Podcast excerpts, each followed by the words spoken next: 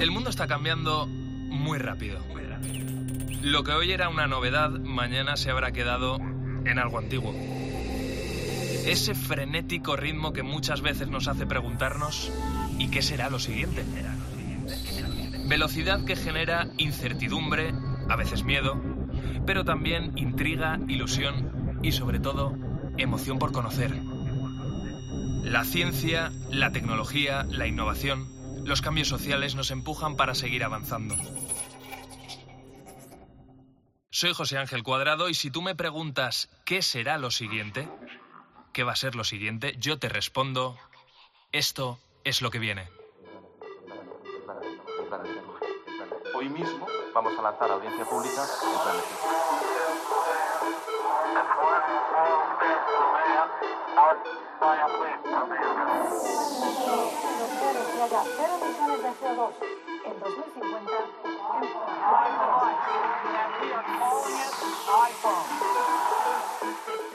El comité ha llegado a una conclusión científica clara. Es una vacuna segura y efectiva. La tercera misión de SpaceX se ha acoplado con éxito. En COPE. José Ángel Cuadrado. Lo que viene. Vamos a ver, el pelo. eh, el pelo azul. ¿Por qué no? Los ojos, ya que estamos, los pongo verdes. Y la altura, aunque, oye, yo me veo bien con este 1,87 que mido, me voy a poner dos metros ahí para intimidar. A ver, John, ¿cómo me ves? Pues te veo perfecto, la verdad. Claro, espérate porque estamos aquí tú y yo diseñando mi avatar para el metaverso y los oyentes están en plan, pero, pero estos qué, qué están haciendo, qué narices están haciendo. Pues eso, estamos definiendo cómo debe ser físicamente José Ángel Cuadrado como avatar. O el avatar de José Ángel Cuadrado. Meta, que es el antiguo Facebook, ya lo permite, aunque se queda de momento en un emoticono. Me refiero a una especie de personaje digital pensando en que en un futuro, porque ahora mismo no existe como tal, ese personaje me represente en un mundo virtual conectado, llamado metaverso. ¿Te suena esta palabra? Bueno, ya que estamos, John, te voy a presentar. John Gonzalo es experto en recursos humanos, cofundador de HR Bot Factory y básicamente un visionario. ¿Por qué digo esto, John? Pues porque ya te imaginas qué profesiones se van a crear en el futuro gracias a la aparición del metaverso. Habéis hecho un listado. Efectivamente. Eh, estamos muy pendientes de todo lo que ocurre a nivel tecnológico y el metaverso, desde luego, trae muchísimas oportunidades y abre pues, muchas puertas que ahora ni siquiera eh, podemos llegar a imaginar. Mm, John, eh, yo he visto ese listado, me lo has mandado, hay entre 15 y 20 profesiones más o menos. Yo me he quedado con 5, que me han llamado bastante, bastante la, la atención. Fíjate, si te parece, vamos a arrancar por, por esta primera. Al igual que en la realidad, crecemos, nos desarrollamos físicamente y también enfermamos, pues eso también va a pasar en el metaverso. Habrá metadoctores. Claro, ¿cómo habrá que formarse para esto? Absolutamente. Pues además de tus habilidades sanitarias que cualquier médico tiene que tener, eh, pues va a tener que desarrollar dos habilidades eh, muy importantes para poder dar servicio en el metaverso. La primera son, lógicamente, las habilidades digitales. No es lo mismo atender a un cliente en una consulta real que en una virtual. Y además a eso debe añadir pues unas cualidades de empatía más potenciadas, porque evidentemente hasta que bueno pues el metaverso llegue al total de su rendimiento, pues la sensación vas a tener que trabajarla, ¿no? Y el trabajar la empatía, pues lógicamente también es muy importante con los pacientes. Eh, John, ¿qué enfermedades habrá en el metaverso y cómo se van a detectar? Pues eh, hay muchas enfermedades como tenemos desgraciadamente un ejemplo relativamente cercano como, como ha sido el COVID que son difíciles de prever, pero muchas de las que ya tenemos se van a poder tratar también en el metaverso, ¿no? Eh, sobre todo enfermedades relacionadas con, con fobias, con temas de estrés, eh, todo este tipo de, de patologías van a poderse trabajar de una manera muy eficiente en el metaverso. Oye, segunda, Digital Fashion Designer, que suena así como muy, muy molón, muy cool. En castellano, básicamente, diseñadores de moda digitales. Eh, a ver, ¿cómo se forma alguien en esto? Pues muy buena pregunta. Tendrá que tener unas muy buenas cualidades como diseñador gráfico, ese feeling de moda que no puede faltar para conseguir un poco el, el efecto que tú estabas intentando hacer al, al inicio de la conversación. Pues lograr dar la, la mejor versión de ti mismo. De hecho, ya es- este, esta profesión como tal ya existe en, pues en otros metaversos, ¿no? Más pequeños o más limitados, como puede ser, por ejemplo, el de Fortnite, que, casi todo el mundo lo conoce. Cierto es. Eh, Epic Games el año pasado hizo un concurso eh, para quién podía, podía aportar o qué diseñador podía aportar la mejor eh, la mejor skin de, de Fortnite y ofrecía un precio muy suculento de 2.500 dólares. Y esto ya es una profesión. De hecho, hoy mismo lo he mirado para actualizar los datos y hay una oferta de trabajo para trabajar de diseñador de skins en Fortnite de 50.000 dólares. No que está no al año no está nada mal. que los cogiera. Oye, eh, aquí me, me surge una duda. Eh, ¿Va a haber los mismos códigos de vestimenta en el metaverso que los que hay hoy en día en la realidad? Eh, va a haber códigos de dress codes, evidentemente, pero van a ser, pues, afortunadamente mucho más locos y mucho más creativos. Cuando estamos en el metaverso nos abrimos mucho más de lo que somos capaces de hacer en el face to face, ¿no? Mm. Tercera profesión, John, guías turísticos del metaverso. Claro, ¿qué se va a considerar relevante a nivel turístico en el metaverso? Pues ahí la verdad es que las oportunidades también son tremendas. Desde aprovechar un poco las oportunidades que la realidad virtual te, te da cuando estás ahí in situ para o realidad aumentada, para, digamos, hacer un, un análisis más profundo, un viaje a lugares que no vas a poder llegar, ¿no? Cuando visita- visitas las pirámides de, Egipto no puedes entrar en las entrañas, pero a través de los metaversos y la realidad virtual vas a poder hacerlo, ¿no? Y ahí es donde realmente esas habilidades de turista dentro, guía turística dentro del metaverso, pues van a cobrar, digamos, pues mucho más, eh, mucha más relevancia.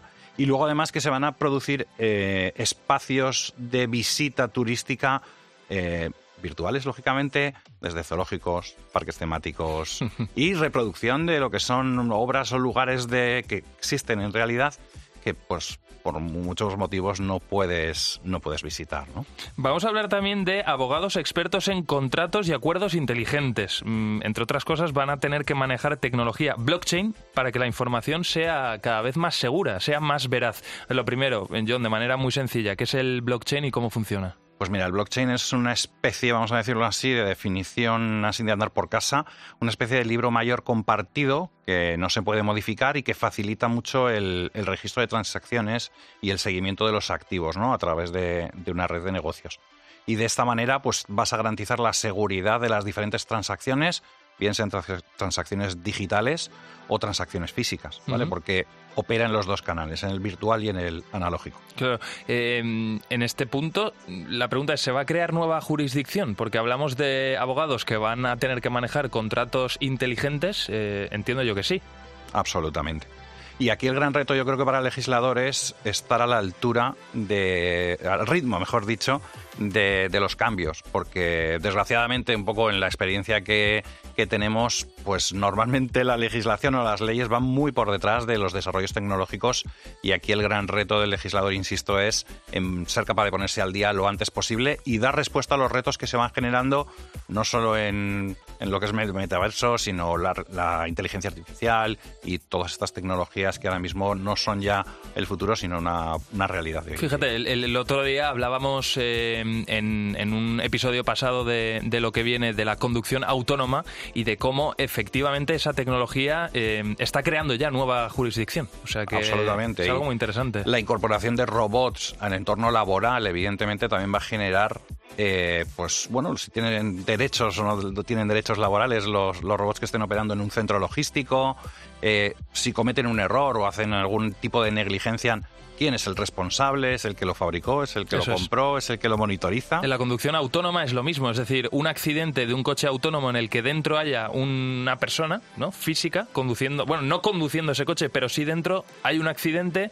¿Y quién tiene la culpa? ¿El fabricante del vehículo? Pero ¿el fabricante del vehículo o el fabricante de una pieza en concreto que ha tenido la culpa de ese accidente? Es decir, eh, se abre un mundo de El mundo posibilidades. es, es enorme. Oye, y la última profesión que a mí, de verdad, eh, me ha dejado alucinado. Jardineros de Minecraft. Eh, vamos a tener nuestros propios espacios en el metaverso y deberemos cuidar la estética. ¿Cómo serán esos espacios? Pues ya existen realmente. Realmente ya tenemos, pues por ejemplo en Minecraft he consultado además con un gran asesor que tengo, que es mi hijo, gran experto en Minecraft, y en realidad ya existen jardineros. ¿Minecraft qué es, por cierto? Minecraft es un juego de que también tiene su propio metaverso. De hecho, la extensión de Minecraft es aproximadamente ocho veces la extensión de la Tierra, para que te hagas una idea de lo que puede, de lo que puedes hacer, en el que, bueno, pues cada jugador o cada conjunto de jugadores tiene su propio mundo en el que va desarrollando edificios, sus propios huertos, sus propias granjas, sus propias minas y también pues jardines, lógicamente. La parte estética se cuida mucho. Y ya hay personas que trabajan como jardineros en Minecraft a 50 euros la hora, al módico precio de 50 euros la hora, que no está nada mal. Eh, y bueno, en general el metaverso está generando muchas oportunidades y eh, me he leído un pequeño informe de, Michael Page que, que estima que, bueno, pues a nivel salarial las perspectivas para las personas que se hagan profesionales del metaverso eh, son muy interesantes y que los sueldos rondarán entre los 40 a 100 mil euros de media en las diferentes profesiones de las cinco que hemos tocado y, muchas otras que están por venir. Las orejas de más de uno se están poniendo tiesas con esos sueldos. 40 pues o 50 mil euros anuales, no a está ponernos, A ponernos al día todos y a, bueno, pues a explotar las, las posibilidades que nos da el metaverso. Mm. John Gonzalo, experto en recursos humanos, cofundador de HR Bot Factory, ha sido un lujazo tenerte aquí con nosotros. Muchísimas gracias. Un placer, José Ángel. Te seguiremos de cerca y en cuanto haya novedades te vienes para acá a contarlas. Genial, contad con ello. Bueno, todo esto será lo que venga, en algunos casos puede parecer hasta complicado, imaginárnoslo, pero por eso vamos a bajarlo a la Tierra y vamos a buscar qué cosas se están llevando ya a cabo en esto del metaverso. Patricia Morán y Adrián Ruiz del Cerro tuvieron una idea hace unos meses de llevar este universo interactivo al mundo de las empresas y crearon Space Creator. Patricia, ¿qué tal? ¿Cómo estás? Hola, muy buenas. Adrián, bienvenido a lo que viene. Muchas gracias. Oye, chicos, vamos por, por orden. Es un placer teneros a los dos. Patricia, cuando hablamos de un universo interactivo, hablamos literalmente de nuestro día a día en la oficina, pero llevado al mundo virtual, ¿es eso más o menos? Eh, sí, efectivamente. De la misma manera que hoy en día una empresa o una marca puede tener una página web, pues con nuestra solución o con cualquier otra también pueden crear sus espacios virtuales para virtualizar su actividad, sus eventos y sus formaciones. Mm. Adrián, eh, ¿por qué tuvisteis esta idea? ¿Qué es lo que buscáis con Space Creator? Y sobre todo, ponme un ejemplo de lo que hacéis para alguna de las empresas de las que habéis trabajado últimamente. Bueno, nosotros empezamos eh, hará dos años con, con la pandemia fueron los propios clientes los que nos pidieron empezar a virtualizar eh, los eventos. Entonces empezamos de manera muy orgánica eh, creando espacios para, marcas eh, de manera muy personalizada, muy, muy ad hoc. Y esto a finales del 2021, cuando Facebook se cambia el nombre a Meta y se revoluciona todo, vimos que nos habíamos convertido prácticamente ya en una agencia de eventos, porque llevamos como más de 25 eventos virtuales hechos de manera súper personalizada y tampoco teníamos nada como muy, muy escalable. Entonces, eh, como si habíamos creado nuestras propias herramientas para hacerlo todo un poco más rápido, las terminamos de modularizar y las hemos ahora puesto directamente al servicio del cliente para que sea él mismo el que pueda crear los mundos, gestionar los contenidos, gestionar las audiencias y recibir todas las métricas de lo que pasa en estos mundos virtuales. Mm, o sea, hay empleados de algunas de las empresas para las que habéis eh, trabajado ya, a los que se les ha creado su propio avatar y han estado dentro de un entorno virtual, ¿no? Entiendo. Correcto. Por ejemplo, hay empresas que utilizan nuestra plataforma para crear sus onboardings y entonces en vez de que sea una experiencia como bastante aburrida donde tú tienes un briefing y demás, pues se convierte en una gincana gamificada donde pues uno de los directivos pues coge el rol de, animador, se pone al, lado de una hoguera, les cuenta eh, los valores de la empresa, eh, realizan una serie de minijuegos, ven contenidos de vídeo, hacen minijuegos que tienen que ver con los contenidos eh, y todo esto de manera gamificada, pues luego la empresa es capaz de segmentar eh, pues los perfiles de usuario. Es decir, pues mira, pues este ha tenido un rol de liderazgo, este ha tenido un rol eh, competitivo. Y entonces es, un, es una mezcla que aporta valor tanto a las empresas como a los usuarios. Mm. Estaba hablando hace unos minutos con John Gonzalo de, esas nuevas profesiones que se van a crear en, el metaverso. Hablábamos de sueldos de entre 40 y 50 mil euros al año, es decir, las empresas se van a tener que dejar la pasta en contratar a, esta gente. Claro, Adrián, eh, si las personas que generan esos entornos ganan mucho dinero, entiendo yo que desarrollar ese entorno es también muy caro, ¿o no? Claro, eh, aquí entran eh, perfiles que a, día de hoy son muy limitados, que es gente que viene principalmente del mundo de los videojuegos. Yo creo que eh, a medida que, que, vayan pasando los meses, veremos cada vez que sea más habitual que, por ejemplo, las propias agencias, eh, a día de hoy, como pueden tener un copy o pueden tener una persona que desarrolla páginas web, empiecen a integrar diseñadores 3D de gente que sepa de programación de videojuegos, de mecánicas, y vamos a ver cómo este Internet, que a día de hoy ha sido todo muy plano y que ha vivido siempre detrás de una pantalla, ahora empieza a despegarse y a, y a, y a ser un mundo tridimensional. Entonces, cualquier tipo de interacción eh, tridimensional ahora mismo se hace todo a través de motores de videojuego. También hay que tener en cuenta que los perfiles más costosos, ¿no? que suelen ser programadores, gente de data scientists, etcétera, son muy caros porque el, este tipo de perfil es muy limitado, poco a poco y muy demandado. Hay, hay, más, hay más demanda que oferta en ese sentido, por eso es costoso. Pero creo que también a nivel educativo cada vez es más gente la que se destina a estudiar este tipo de carreras y cada vez habrá más profesionales más preparados y con un conocimiento muy, muy, muy rico en talento, ¿no? Entonces, poco a poco también los sueldos se irán equiparando. Mm. Patricia o Adrián, el que quiera de los dos. Aquí sí que os voy a pedir que seáis un poco visionarios, ¿no? Que os adelantéis al futuro, que nos, que nos instalemos en, lo que viene, que para eso estamos en este programa. ¿Cuándo pensáis, en qué año, que esto va a estar ya más o menos normalizado. Es decir, que la oficina como tal en muchas empresas, la oficina física, se va a sustituir por una oficina virtual. Vale. A ver, a, ver. A ver, yo haría un matiz. No se va a sustituir, vale. lo va a acompañar. Vale. O sea, va a ser complementario. Sentido. Sí. Yo, yo, creo que dependerá mucho del, del modelo de, de, empresa como tal. lo que sí va a permitir es que eh, empresas que sí o sí estaban destinadas o, o, o, estaban obligadas a tener un entorno presencial por lo que implicaba el trabajo colaborativo que están desarrollando, quizás entre diseñadores de 3D y demás, todo esto eh, se va a poder sustituir tranquilamente eh, por entornos tridimensionales y incluso, yo que sé, lo que vendríamos haciendo hoy en día, que es un poco de team building, ¿no? De romper un poco quizás la dinámica de trabajo para, para hacer alguna actividad eh, un poco más... Que viene muy bien, ¿eh? De vez en cuando. Entonces todo esto también se va a poder involucrar. Yo creo que será algo bastante orgánico en función de cada sector. Si ponemos una fecha, yo creo que eh, a día de hoy hay empresas que están trabajando 100% de manera telemática y que están adoptando las últimas eh, soluciones. Hay empresas eh, de cualquier tipo de tamaño que están utilizando este, estos procesos como ahora mismo en una forma más experimental y están viendo pues eso, cómo aumentan rendimientos, cómo mejoran eh, en factores ya sea de, de empatía o ya sea de rendimiento. Y, y, hay otras que, bueno, pues que como todavía, todavía están quizás haciendo la transición digital a, la, a, a las páginas web eh, tradicionales, vale. igual les costará un poco más, pero al final todo apunta a que eh, se está creando una economía virtual que, que va a ser global. Y esto para que llegue a su máximo exponente, yo creo que pueden ser unos cinco años. Mm, cinco años. Esto queda grabado, ¿eh, Adrián? En cinco años esto básicamente va a estar normalizado. Y vosotros estáis ya ahí trabajando, así que habéis sido chicos listos. Estáis ya, ya en, ese, en ese negocio. Patricia Morán y Adrián Ruiz del Cerro, fundadores de Space Creator, muchísimas gracias y mucha suerte con vuestro proyecto. Nada, muchísimas gracias. Seguimos aquí en COPE lo que viene. En COPE, lo que viene. José Ángel Cuadrado.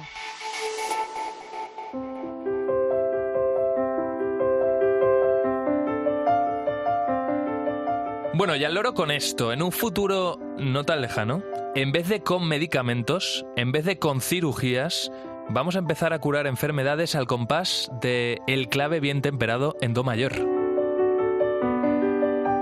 O pongamos un ejemplo más concreto, que una fractura de un hueso se pudiera soldar mejor con el boss, con Bruce Springsteen de fondo.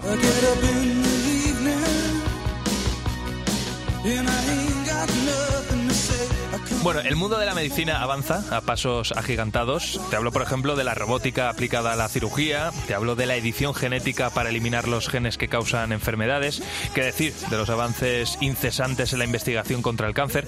Aún no hay cura, pero cada vez se consigue detectar antes. La creación de tejidos con máquinas 3D para restaurar, por ejemplo, pieles quemadas. Por supuesto, la vacuna contra el COVID. Todo esto ya está aquí, pero ¿curar con música? Suena algo bastante loco, pero ¿te lo imaginas? Pues eso es lo que viene. Y no, no te estoy hablando de musicoterapia, de utilizar melodías para mejorar estados de ánimo. Te estoy hablando de usar canciones, de usar música, del mismo modo que usamos tratamientos médicos. Patricia Blázquez, la compañera que más bichea en internet aquí en lo que viene. Muy buenas. Hola José Ángel, ¿qué tal? A ver, antes de descubrir un poco más sobre este tema, tenemos que entender el concepto. Entonces, el concepto es sensogenómica. ¿Qué es? Eso es, sensogenómica. Eh, realmente se trata de un estudio pionero en el mundo que pretende estudiar a fondo un poco cómo la música podría ayudar a frenar o incluso paliar ciertas enfermedades, pues como podrían ser el cáncer, el Alzheimer o incluso el autismo de no poder curarlas, pues bueno, el estudio pretende al menos poder suavizar los efectos de las mismas. Mm, y decimos, eh, Patricia, que esto es lo que viene porque este es precisamente un concepto, un término que se han inventado, que han acuñado un grupo de investigadores del Hospital Clínico de Santiago de Compostela. Eso es, el proyecto está conformado por un grupo de investigadores españoles y bueno, como ya te he comentado, básicamente intentan investigar, repito, de forma pionera, la huella que la música podría llegar a dejar en nuestro ADN y si esto pues podría ayudar a curar ciertas enfermedades. Pues como ellos son pioneros y nosotros también con este programa, pues lo que hemos hecho es llamar a una de esas personas que están participando en, en ese proyecto. Uno de los grandes investigadores, grandes genetistas, es el catedrático Antonio Salas. Antonio, muy buenas. ¿Qué tal? Muy buenas. Muchísimas gracias por, igualmente, muchísimas gracias por estar aquí con nosotros porque este proyecto desde luego es alucinante. Lo primero, eh, Antonio, ¿por qué investigar la sensogenómica? Mm, yo no sé si había indicios sobre que esto podría funcionar o, o, que puede funcionar. Bueno, hay, hay estudios de genética en otras áreas, obviamente relacionadas con muchos aspectos de la biomedicina, casi todo conectado con susceptibilidad genética a determinadas enfermedades, por ejemplo, las enfermedades neurodegenerativas, ¿no? Pues obviamente sabemos mucho sobre qué mutaciones eh, pues pueden mm, generar esa susceptibilidad genética a esas enfermedades, como el Alzheimer, el Parkinson, etcétera.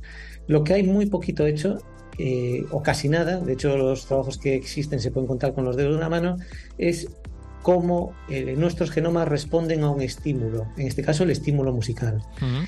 la respuesta de los genes es algo diferente. Una cosa es lo que uno tiene escrito en el ADN, qué tipo de cambios tiene, qué tipo de diversidad o variabilidad genética tiene con respecto a otras personas, más allá de las condiciones médicas que tenga. Y otra cosa es cómo esos genes responden al estímulo musical. ¿Qué sucede cuando uno de estos estímulos, como es la música, eh, accede a través de nuestros sentidos directamente al cerebro. Ahí se estimulan determinadas cosas, los neurocientíficos lo saben muy bien porque son los que más han trabajado en esto, saben que hay una respuesta eh, neuronal, una respuesta, hay una serie de neurotransmisores que se ponen en funcionamiento. Lo que no sabemos es qué genes subyacen a toda esta respuesta. Claro, Antonio, porque... sí. No, que, que, eh, aquí de alguna manera estáis yendo un pasito más allá de la musicoterapia, que entiendo que realmente es eh, cómo responde una persona emocionalmente a una música, ¿no? Que una persona emocionalmente esté predispuesta a que una música le venga bien, que se anime. Pero aquí ya estamos hablando de un paso más allá. Es decir, investigar, ir como a la raíz, ¿no? Eh, al gen. Sí, sí, efectivamente. Nosotros estamos trabajando sobre las bases moleculares de estas respuestas. Eh, que la música funciona en muchos contextos, creo que ya se sabe, es algo incluso intuitivo. ¿no? Creo que es absolutamente imposible eh, concebir un mundo, el mundo actual sin música, porque la música ha crecido con todos nosotros, mm. crece con todas las culturas, no hay absolutamente ninguna sociedad o cultura que yo sepa. Eh, hay, existen miles de sociedades con, con, y todas tienen su lenguaje, su expresión musical. A lo mejor no tienen escritura, pero tienen música y la música nos ha acompañado durante miles de años. Eh, sabemos que eso está de alguna manera, eh, ha dejado este acompañamiento, esta coevolución con la música, con este lenguaje que es universal, ha dejado algún tipo de huella sobre nuestros genomas. Y esa huella además tiene la capacidad de expresarse cuando ese estímulo nos llega de alguna manera. Entonces vamos a las bases de ese estímulo. Lo que aspiramos es a entender un poco las bases genéticas que subyacen a ese estímulo musical, a esa respuesta al estímulo musical, y quizás entendiendo eso sobre las bases, es posible que podamos llegar a entender o alumbrar mm, determinadas eh, dianas terapéuticas. Esto ya es más futurible. ¿sí? Nosotros vamos, como decía un famoso entrenador de fútbol, que no hace falta que mencione el nombre, vamos partido a partido. Hola Antonio, ¿qué tal? Mira, em, yo quería preguntarle por el experimento que tienen entre manos, ¿no? La semana que viene, el próximo 30 de septiembre, em, se va a celebrar un concierto en la Real Filarmónica en el estudio auditorio- en el auditorio de Galicia. ¿Qué es lo que se va a hacer allí exactamente? Bien, eh, antes me- gustaría mencionar que ya hemos hecho un estudio piloto muy parecido a lo que vamos a hacer el día 30 de septiembre, pero eh, un estudio que hicimos el 14 de junio aquí en Santiago de Compostela, también con, en el auditorio de Galicia de Santiago de Compostela, en donde intentamos calibrar todo esto que queremos poner en funcionamiento el día 30 de septiembre. Eh, pues intentamos calibrar la logística, eh, cómo fue la recogida de muestras, incluso empezamos ya a analizar los resultados de, ese, de ese- esas muestras que recogimos, a tabular todo, eh, bueno, a mover un poquito toda esa información que, es- consiste en miles y miles y miles de genes. Y todo eso, eh, digamos que es la antesala de lo que vamos a ver el 30 de septiembre. El 30 de septiembre es eh, un concierto eh, de, de la Real Filarmonía de Galicia, que como seguramente sabéis es una eh, orquesta de prestigio internacional. Es una, está compuesta por más de 50 músicos de, de- de muy reputado eh, nombre, ¿no? Y, y viene también, dirige el concierto un reputado director que es Baldur Broniman, Ujú. que un- eh, interpretarán un programa que es secreto, un programa musical que es secreto, no se va a anunciar como suele ser habitual. Y la gente va a asistir a ese concierto y vamos a recoger, intentar recoger muestras de un eh, conjunto de asistentes a ese, a ese concierto, de más de 300, 400 personas, antes y después del concierto, inmediatamente antes e inmediatamente después. La logística de todo esto es muy compleja porque todo lo que tiene que ver con los consentimientos informados, toda esa, digamos, papeleo, toda la administración que gira en torno a los experimentos que, que implican la recogida de muestras biológicas, pues todo eso ya va a estar, eh, ese trabajo ya va a estar hecho. Entonces allí solamente la persona donante llega, deja una muestra justo antes del concierto y una muestra justo después del concierto. Intentar, intentaremos recoger esas muestras con la máxima celeridad posible. Para eso desplegaremos un dispositivo eh, pues logístico impresionante porque hace falta mucho personal de enfermería, mucho personal asistente y a lo mejor eh, sobre este en este marco eh, como es el, el- el- la- en el arqui- en la propia los pasillos del auditorio pues pondremos estaciones de recogida de muestras las suficientes, todas las que podamos, para que las muestras se recojan con la mayor celeridad posible, porque no Mm. queremos que transcurra mucho tiempo eh, desde que termina el experimento, desde que termina el concierto, a recoger las muestras. Claro. Aún así, recogeremos también los tiempos de recogida, porque el, el propio, el mismo tiempo de recogida de la muestra puede ser una covariable que nosotros utilicemos después para analizar si se pierde cierta se- señal en, en esa respuesta que esperamos encontrar del transcriptoma, del- de la respuesta de los genes. Antonio Salas, genetista, profesor, eh, como esto básicamente es abrir una puerta y dar el primer paso y empezar a descubrir qué hay en ese mundo, en esa habitación enorme en la que van a empezar a, a investigar, pues si le parece nos guardamos su contacto y conforme vaya avanzando este proyecto le vamos llamando, porque es muy interesante. Por supuesto, un placer hablar con vosotros y, y cuando conforme vayamos ten- teniendo resultados será un placer pues explicarlos y comunicarlos al público. Perfecto, pues muchísimas gracias Antonio. Gracias a vosotros. Patricia, Gracias. muy interesante, como siempre. Muchas gracias, José Ángel. Seguimos en lo que viene. En Cope, lo que viene. José Ángel Cuadrado.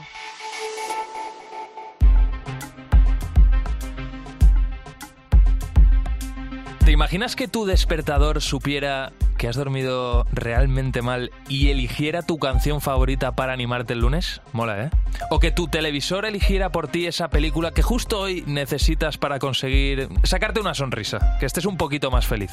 O que al llegar a casa después de un día muy duro de trabajo te llegara a domicilio ese plato que no lo sabías pero que, que, te apetece de verdad. Bueno, esto ya lo sabes, es lo que viene, el programa en el que nos imaginamos el mundo del futuro por ti y además damos respuestas. Y todo eso que nos hemos imaginado está más cerca de convertirse en una realidad. Porque, porque sí, el análisis, el control de las emociones, no nos engañemos, parece sacado de una película de ciencia ficción, pero la tecnología está avanzando para lograrlo. Moisés Martínez, muy buenas, ¿cómo estás? Hola, muchas gracias, muy bien. Oye, Moisés, eres responsable de inteligencia artificial y data, datos en paradigma digital, que básicamente eh, lo explico. Una empresa es una empresa tecnológica española que se encarga de aplicar las nuevas tecnologías eh, para mejorar nuestro día a día. Primera pregunta, muy directa. ¿Los sentimientos tienen datos? ¿Eso se puede medir? Bueno, eh, los datos no tienen sentimientos, pero las personas que los generan sí que tienen sentimientos y parte de esos sentimientos se pueden incluir en esos datos sin que nos demos cuenta. Eh, a esa misma pregunta eh, trata también de dar respuesta al proyecto europeo Mix Emotions, que sois la única empresa española que está dentro de él y estáis enfocados en el tema más comercial de, este asunto. ¿Qué nos puedes explicar sobre esto? Bueno, este proyecto que hicimos en el, en el ámbito del Horizonte 2020, ¿de acuerdo? Colaboramos con con diferentes entidades diferentes entidades europeas, entre ellas varias universidades, en las cuales lo que intentábamos era extraer cuál era el sentimiento de las frases que pues las personas incluían en sus vídeos, en sus expresiones, en sus tweets, en toda esa información que ahora generamos con el Big Data.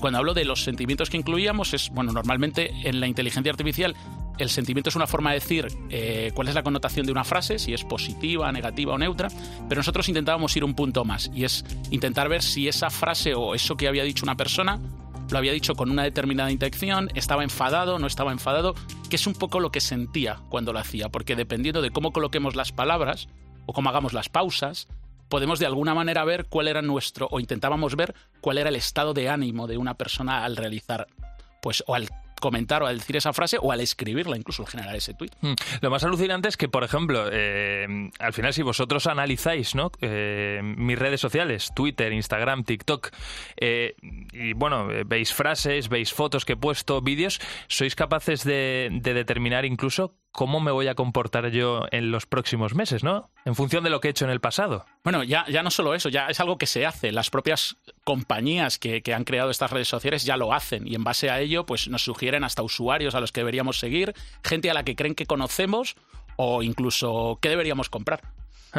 Oye, hay una cosa muy interesante. En el año 2014, ya un teatro en, Barcelona cobró el precio de las entradas a la gente en función de cómo se lo hubiera pasado, de lo que se hubiera reído, de lo que se hubiera aburrido en la obra. ¿Esto cómo, cómo es posible?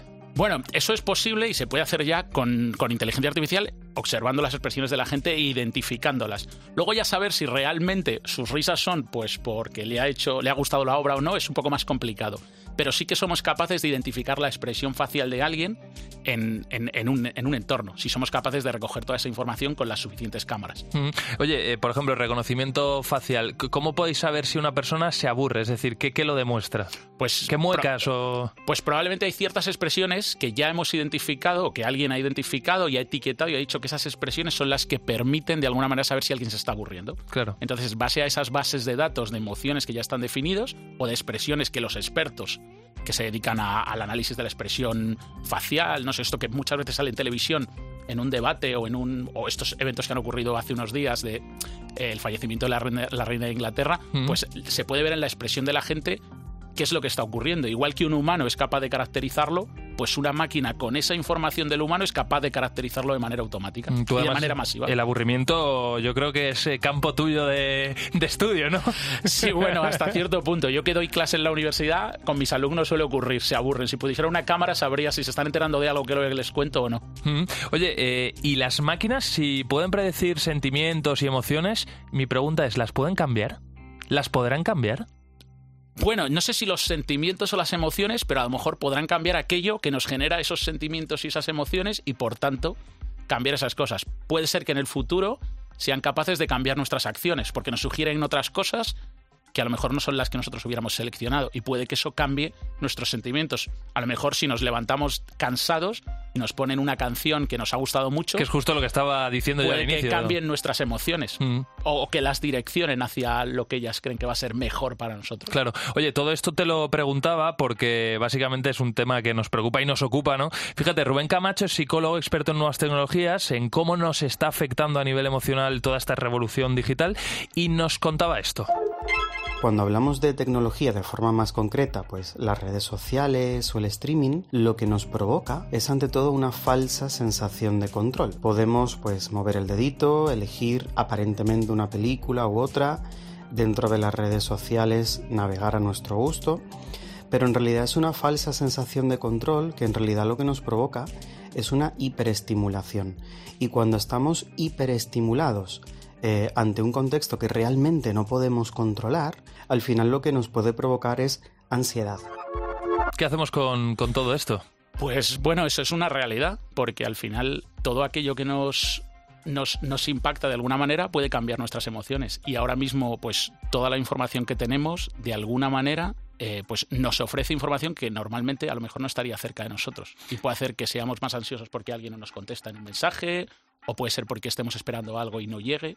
O sea, es bastante. O sea, probablemente toda la cantidad de información que tenemos ahora lo que está haciendo es maxificar o maximizar nuestras emociones hacia otras direcciones Ajá. que antes no existían y las dejábamos pues no, no las teníamos en cuenta Ahora, Moisés, yo también quiero, quiero que hagamos una reflexión conjunta y es, eh, en un mundo, en lo que viene, ¿no? En un mundo cada vez más tecnológico, cada vez más hiperconectado, un mundo en el que cada vez va a haber más información, un mundo en el que la inteligencia artificial, como tú decías, va a ser capaz de animarnos un día, de cuando nos estemos aburriendo, eh, ponernos delante un contenido para que dejemos de aburrirnos, que va a pasar también con esos días en los que realmente necesitamos no hacer nada, que nadie nos estimule, que estemos a nuestro propio rollo. Porque es verdad que muchas veces se dice, oye, aburrirnos, o eso dicen algunos psicólogos, también es necesario. Bueno, yo creo que si la inteligencia artificial va a ser capaz de decirnos lo que debemos hacer para no estar infelices, también será capaz de identificar que hay momentos en los que no necesitamos que nos diga nada. O así debería ser. Porque si no, lo que estaría ocurriendo es que la IA está decidiendo por nosotros continuamente lo que tenemos que hacer. Y a lo mejor eso es un tanto peligroso porque hace que nos perdamos muchas cosas de la vida o la espontaneidad de la propia vida o incluso cosas que aquellos que hasta cierto punto construyen las IAS o tienen el control sobre ellas no quieren que disfrutemos o experimentemos. Mm. Moisés, no sabes lo interesante que ha sido charlar este ratito contigo, ¿eh? Pues muchas gracias. Vamos a hacer una cosa, nos vamos a quedar con tu contacto, por supuesto, y cuando volváis a desarrollar cualquier estudio, cualquier investigación, vienes a contárnosla. Pues nada, estamos encantados de venir a pasar tiempo con vosotros y contaros las cosas que hacemos. Moisés Martínez, responsable de inteligencia artificial y data en Paradigma Digital. Muchísimas gracias, hasta siempre. Muchas gracias, un placer. En Cope, lo que viene. José Ángel Cuadrado.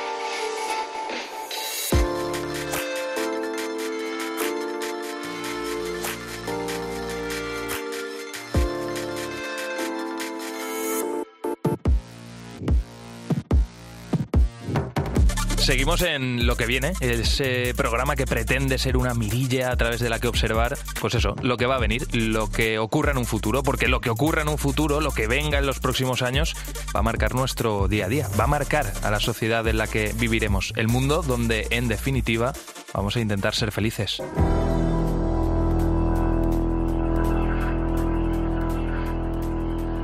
Un mundo feliz, eso no es solo algo idílico, es también el título de uno de los libros más famosos del último siglo, escrito por el británico Huxley. ¿Y por qué queremos hablar de un libro de hace casi 100 años? Pues porque nosotros no somos los únicos que nos hemos imaginado en algún momento el futuro. ¿Qué será lo que venga? Es una pregunta a la que muchos han intentado dar respuesta durante toda la historia de la humanidad, y uno de ellos fue precisamente Huxley con Un Mundo Feliz. ¿Cómo pintaba ese libro a la sociedad del futuro? ¿Qué cambios sociales anticipaba? ¿Se parece en algo a la realidad? Bueno, pues para responder a todas estas preguntas ya está conmigo nuestro compañero Jacobo Pérez. Hola Jacobo, muy buenas.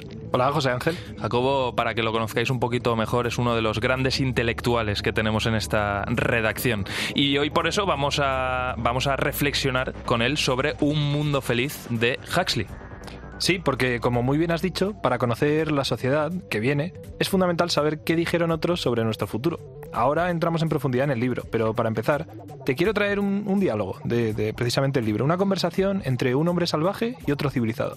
El hombre salvaje en este caso se llama John y está hablando con su amigo Bernard. ¿Te sentó mal algo que comiste? Sí, comí civilización. ¿Cómo? Y me sentó mal, me enfermó. Y después comí mi propia maldad. ¿Pero qué es lo que te ocurre? Ya estoy purificado. Tomé un poco de mostaza con agua caliente. A ver, Jacobo, un diálogo que desde luego sin contexto ni explicación suena por lo menos algo así inquietante. Bueno, José Ángel, es que un mundo feliz es una distopía. Tú bien sabes que esto quiere decir que es un mundo imaginario que podemos considerar indeseable y además es una de las distopías más influyentes de la literatura. Hoy nos va a ayudar a comprobar qué predicciones se han cumplido, cuáles no, y qué puede venir en el futuro de nuestra sociedad. Hoy te voy a hablar, José, de, de tres cosas, de la felicidad, del trabajo y del amor. Bueno, pues si te parece, vamos a empezar por la felicidad. Algo sin duda, yo creo que es difícil de definir, ¿no, Jacobo? Pues sí, efectivamente, es algo muy complicado y muy personal. Yo no me atrevería a definirlo. Lo que quizá puede ser más fácil es enumerar las cosas que no nos hacen felices. La gente ahora nunca está sola. La inducimos a odiar a la soledad. Disponemos sus vidas de modo que resulta imposible estar solos alguna vez. En ese mundo feliz existe un único gobierno para todo el mundo, un gobierno empático que ordena la vida de sus ciudadanos para que estén siempre ocupados, que estén siempre entretenidos, que estén siempre felices, nunca solos, algo que en principio, a ver, eh, suena bien de entrada. Pues en principio sí. Ahora bien, para facilitar este ansiado efecto de felicidad, las autoridades distribuyen un químico muy potente.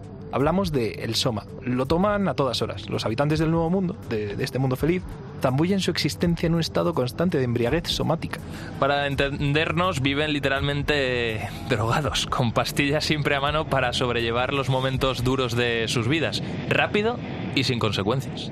Ahora usted se zampa dos o tres tabletas de medio gramo y listo. Actualmente cualquiera puede ser virtuoso. Uno puede llevar al menos la mitad de su moralidad en el bolsillo dentro de un frasco.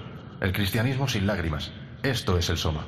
Así le explica Mustafa Mon a John, nuestro salvaje, el protagonista, qué es el Soma. Mustafa lo sabe bien porque él es uno de los líderes de este nuevo orden mundial basado en la felicidad colectiva. Aún así, John se resiste a consumir esta droga tan popular.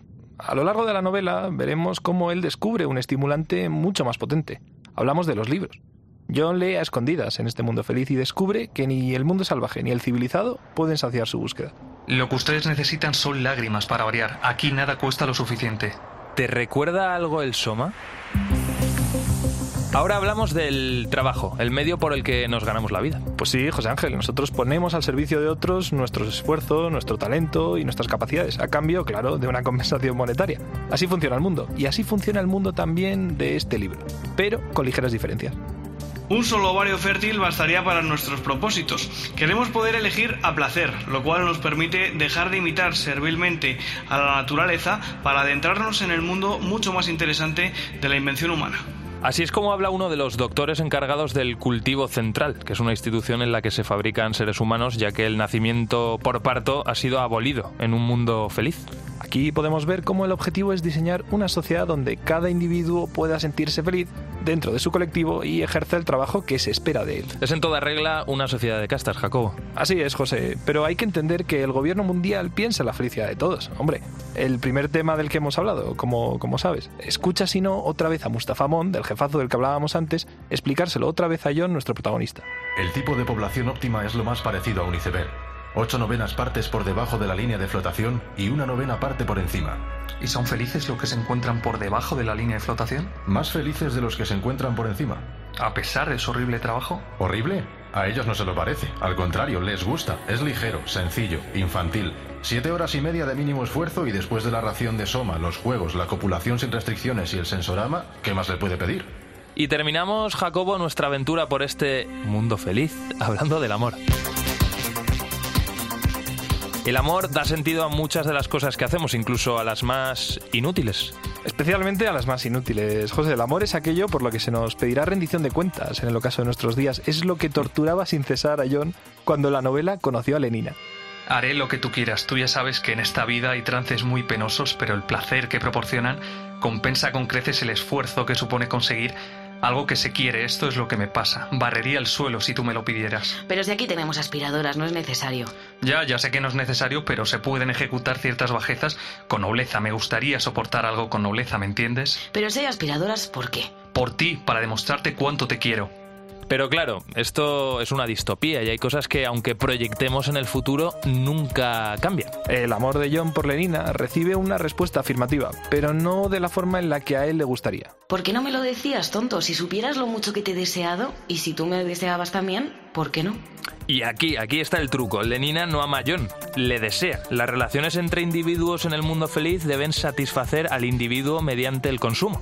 Te has puesto un poco elevado, José, pero es verdad que si alguien desarrolla sentimientos considerados inaceptables en esta sociedad, como la castidad o la monogamia, recibe el estigma del resto de la sociedad. Aunque claro, siempre podrá tomarse un poquito de soma. Felicidad, trabajo y amor. Un mundo feliz es una brevísima novela en la que se habla de esto y de mucho más. Lo sorprendente es que Huxley la escribió en 1932. Y eso quiere decir que fue mucho antes de poder comprobar los estragos de la Segunda Guerra Mundial, la vertiginosa digitalización en la que vivimos y por supuesto el desarrollo económico generalizado.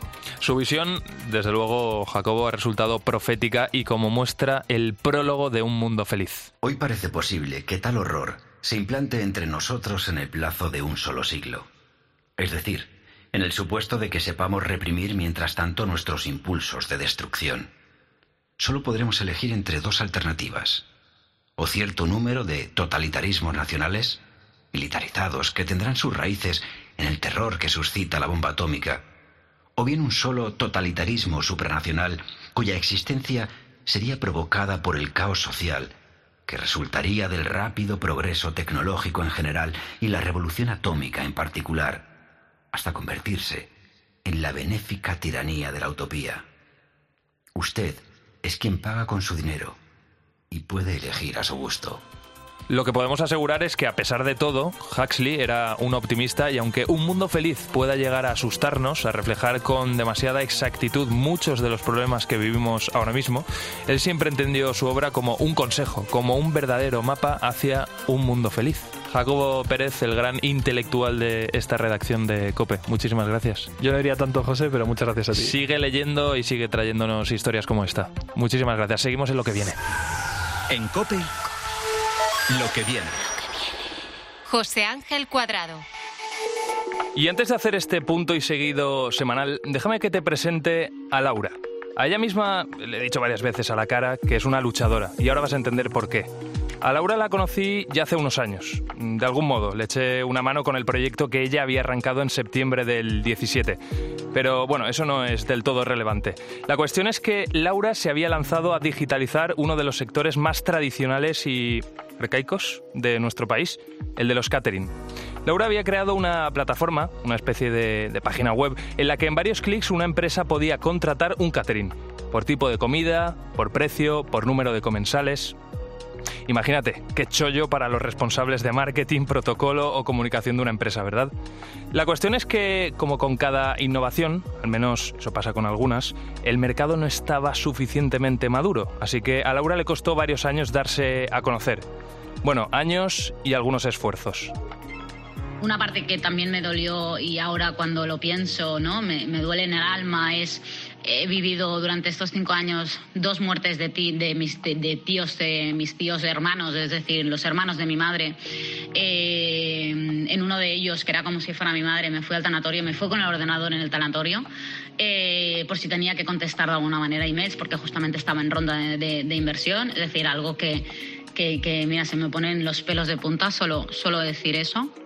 Por supuesto, la entrega total, entrega en tiempo, hizo que ella pasara menos momentos de los que le hubiera gustado con los suyos, con su familia, con sus amigos. Pero el esfuerzo merecía la pena porque su proyecto, Cateverin, empezaba a despegar. Pero, ¿qué te imaginas que pasó? Pues que cuando la cosa más o menos marchaba, llegó la pandemia. Las empresas mandaron a sus trabajadores a casa y los catering, desayunos, afterworks se acabaron. Así que a Laura no le quedó otra que reinventarse. Tuvimos de alguna manera eh, nuevas líneas de negocio que nos permitieron eh, volver a aportar ese, ese valor y ese servicio a, a nuestros clientes. Obviamente es empezar de nuevo, porque fue empezar de nuevo en realidad, no obstante, con mucho aprendido, con muchísimo aprendido, entonces eh, pude me permitió hacerlo todo muchísimo más eficiente a nivel financiero, a nivel operativo, generar una, una empresa mucho más sana, ¿no? Desde, desde sus inicios. Eh, ¿Por qué? Porque había aprendido durante tres años, ¿no? Eh, antes de la pandemia. Pero aun con eso, tras ronda y ronda de inversión para básicamente sobrevivir, Laura cayó en una depresión. Pasó una etapa sin muchas ganas de levantarse de la cama, la superó, eso sí, y cuando se curó y estuvo con capacidad de reflexionar, se dio cuenta de algo. Cuando me di cuenta de que, de que no, de que de que tenía que conseguir más dinero para poder seguir sobreviviendo.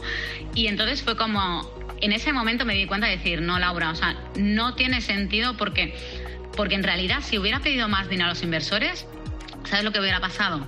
Que realmente hubiera sido inmoral absolutamente porque les iba a estafar, porque realmente les iba a decir que este modelo realmente necesita un, par de años, no se ha reactivado, aún queda mucho tiempo, no es el momentum y el único dinero que me vas a dar tú va a ser para que yo pueda sobrevivir.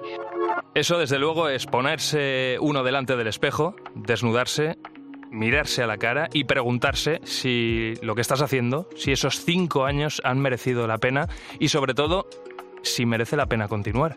Y la respuesta de Laura fue que no. Valiente, Laura, como te decía, es una luchadora, una de esas personas que, que, oye, se te pone por delante, mm, charlas un rato con ella y te vas lleno de energía. ¿Sabes, sabes a qué me refiero, verdad? Así que Laura está ahora mismo de vacaciones en Bali, las primeras vacaciones en mucho tiempo, descansando, desconectando, pero sobre todo pensando en qué será lo que venga, en qué será lo que viene. Y te adelanto que ya tiene algo en mente. Que sirva su historia como ejemplo, en esta vida hay etapas, se sube, se baja, se tropieza, pero lo importante es seguir avanzando. Esto es lo que viene, soy José Ángel Cuadrado y si lo que te he contado te ha parecido interesante y quieres recuperarlo, dedicarnos un ratito más de tu vida, te lo agradezco por cierto, que sepas que nos encuentras en cope.es y en las redes sociales. Hasta siempre. En Cope, lo que viene. José Ángel Cuadrado.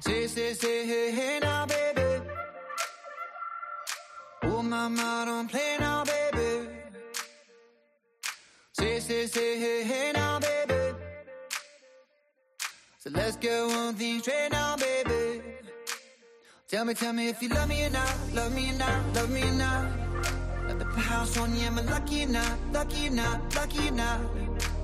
You gotta tell me if you love me or not, love me or not, love me or not. Been wishing for you, am I lucky or not, lucky or not, lucky or not?